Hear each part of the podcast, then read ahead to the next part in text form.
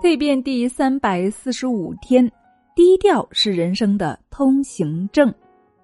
低调做人，无论是在官场、商场，还是政治、军事斗争中，都是一种进可攻、退可守，看似平淡，实则高深的处事谋略。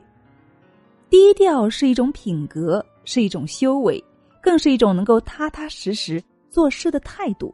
能够拥有这般气魄和胸襟，既是你打开社交局面的敲门砖，也是你人生顺畅的通行证。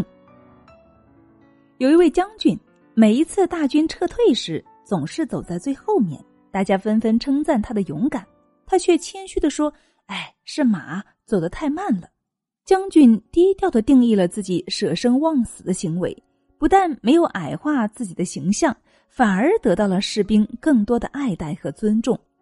低调表示的是一种谦虚和谨慎，它的存在不是为了故意隐瞒自己的实力，等到时机才一鸣惊人，就是一种不炫耀、不折腾的人生体会和感悟。如果你的人生阅历不够，内涵品味不足，嘴上说想低调，都是一句笑话。什么是真正的低调呢？就是明明有能力，却不争强好胜，不引人注目，不强出头，看淡名利。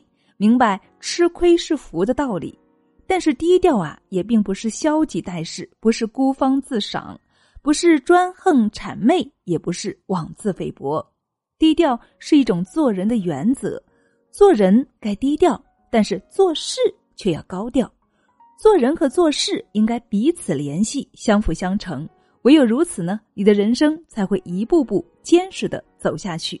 也唯有如此。你才会真正的得到别人的尊敬，自然也会为你的人际关系锦上添花。